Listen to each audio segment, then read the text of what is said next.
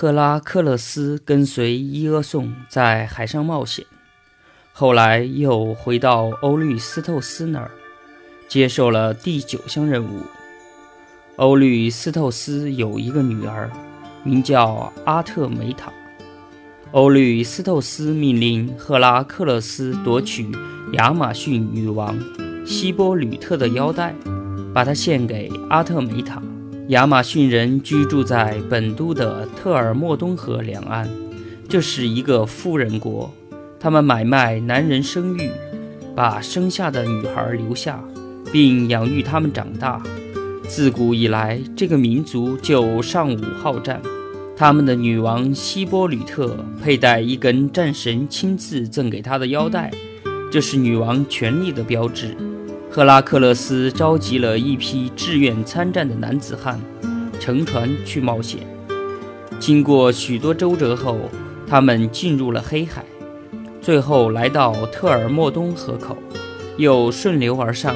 驶入亚马逊人的港口特米斯奇拉，他们在这里遇到了亚马逊人的女王。女王看到赫拉克勒斯相貌堂堂，身材魁梧，对他非常喜欢和敬重。他听说英雄远道而来的目的后，一口答应将腰带送给赫拉克勒斯。可是天后赫拉憎恨赫拉克勒斯，她扮成一个亚马逊女子。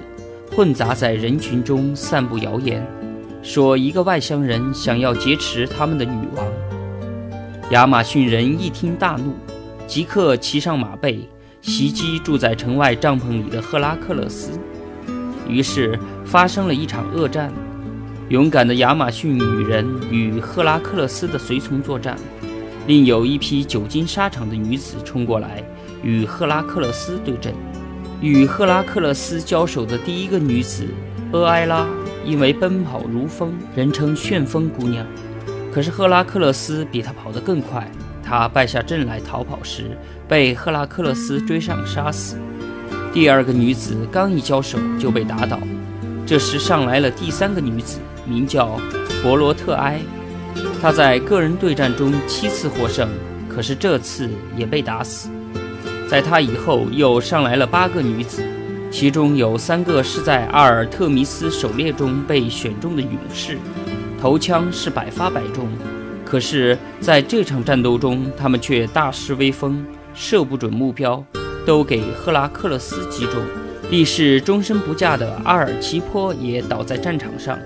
最后，连亚马逊女人的首领、英勇善战的麦拉尼坡也被赫拉克勒斯活捉。亚马逊女人顿时如鸟兽散，纷纷溃逃。女王希波吕特献出腰带，那是在作战前他已经答应献出的。赫拉克勒斯收下腰带，同时放回麦拉尼坡。赫拉克勒斯在回麦肯尼的途中，在特洛伊海岸又经历了一场新的冒险，因为在这里他发现特洛伊国王拉俄莫东的女儿。